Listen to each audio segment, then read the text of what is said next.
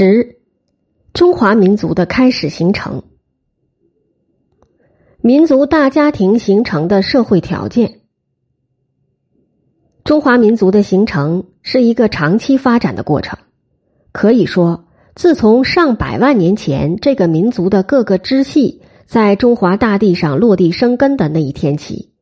各氏族之间、各部落之间、各方国之间的沟通和融合就开始了。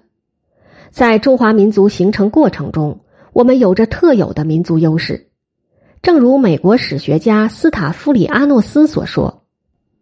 中国人一开始都是蒙古种人，中国人在他们整个历史上享有同一种族和同一文化，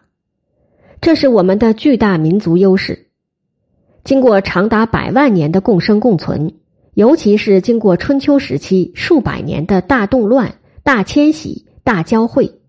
民族大家庭已开始形成。正如有学者说的，在民族经济文化融合的社会基础上，通过长期的兼并战争，至春秋结束时，华夏族和四夷之间的融合在中原已经基本完成，中华民族已经开始形成。这个论点是符合中国的客观实际的，也是完全站得住脚的。当然。开始形成不等于基本形成，后又经战国时代的进一步融合，经过秦代中央集权的统一大帝国的建立，到汉代时，中华民族已可以说是基本形成了。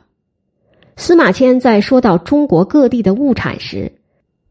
指证到当时人们观念中的山西、山东、江南、龙门和碣石以北等地，已经是喜好相同。尧俗被服饮食相类了，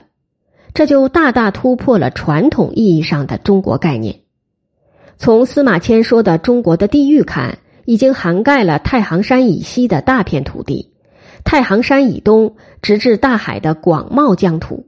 长江以南直至闽越的广阔山河，还包括龙门、碣石以北游牧者所居的地区，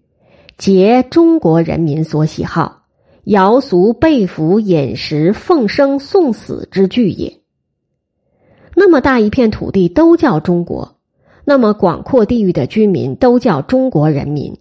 这一新提法，不就再雄辩不过的说明了，到汉代中华民族已基本形成了吗？而这形成的基础是在春秋时期打下的。中国，这是一片古老而神奇的土地。我们中华儿女世代生息在这片伟大的土地上，它位于欧亚大陆的东方，西部有被称为世界屋脊的帕米尔高原，西南有青藏高原和喜马拉雅山，有世界之巅珠穆朗玛峰，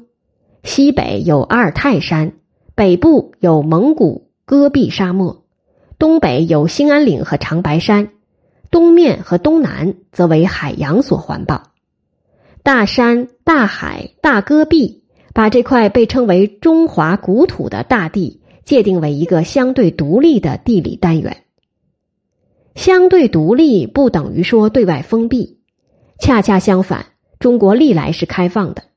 早在新石器时代早期的河姆渡人，他们在从事农耕的同时，还打造了船只，远渡重洋，来到了万里之外的东南亚地区。创造了在世界上可以说是最早期的蓝色海洋文明，这就彻底打破某些西方学者新造的所谓“中国历来封闭论”。中华古土作为相对独立的地理单元，对中华民族的形成提供了地理环境上的巨大优势。既然是相对独立的，那么这个大的地理单元内部的人们之间的交往。就会更频繁、更紧密，也更积极。不管是所谓的华，还是所谓的夷，他们之间会有摩擦和矛盾，甚至兵戎相见，但更多的是交流和交融。早在一万年前，闽南人就通过大陆与宝岛之间的路桥，像走亲戚一样的来到了台湾。早在七千年前，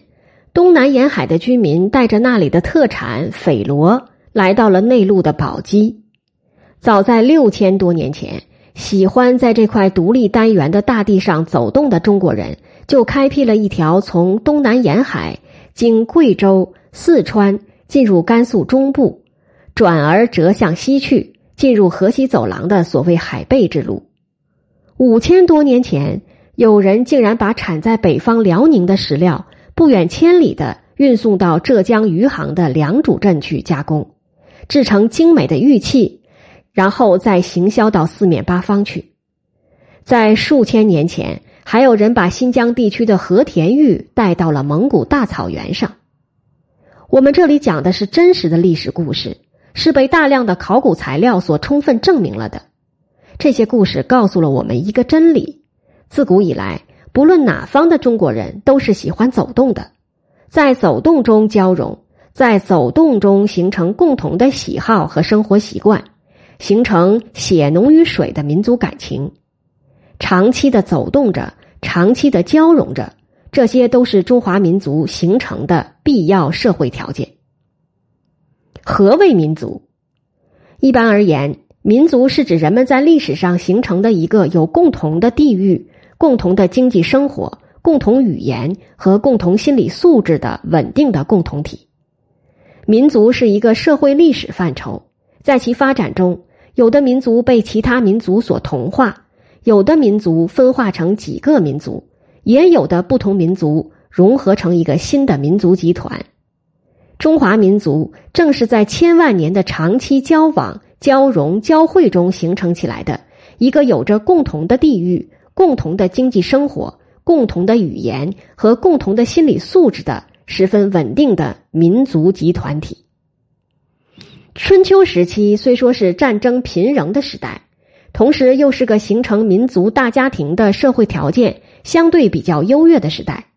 这里说的社会条件的优越，可以用四句话来加以概括：一是通过列国间以及华夷间的战争，出现了空前的人口大流动，形成了华夷杂处的局面；从生活习俗到思想文化上。客观上拉近了各种族间的距离。吕思勉先生在论及中华民族之形成时，极大的强调了杂处的重要性。他说：“民族与种族不同，种族论肤色、论骨骼，其同义一望而知；然杂居稍久，遂不免于混合。唯我中华，合集错杂之族以成国。”这里说的合集错杂之族，指的是华夏族之外的中华各少数民族。二是通过大国争霸斗争，东方、西方、南方的一些原先被称为夷的种族，上升成为大国、强国，甚至是霸主。这样客观上提升了夷的经济实力和文化水准，华夷的界限进一步弥合了。中原与边远地区的政治、经济、文化差距也大为缩小了。三是通过各国各族间的联姻，根本上模糊了国与国之间、族与族之间的血脉界限，实际上是融汇成了中华民族的混质血脉。你说晋文公重耳流亡在北狄十余年，曾俘获了狄两女，其中一女后来成了重耳的妻子。义女成了随从赵衰的妻子，这样一来，晋国的国君和后来赵国的国君的血脉中，都既有着中原华人的血统，又有着敌人的血统。你说晋国和赵国是算华人建立的大国呢，还是敌人建立的大国呢？严格意义上，实在不好说了。中华大地上各种族间的联姻。实在是促成中华民族形成的最强劲的助推器，而在中国历史发展中，春秋时期的异国异族联姻是最常见的。四是一大批行走于列国的东西南北人的出现，是春秋时期一道特别亮丽的风景线。他们把各地的风土人情习俗传送到其他地区，经过有意的筛选和过滤。为形成一种为天下人都能接受的民族之风创造了条件。这些东南西北人中有游侠，有义士，有武人，有说客，有传道者，还有巨商大贾，还有王孙公子，他们实际上充当了中华优秀文化的传播者。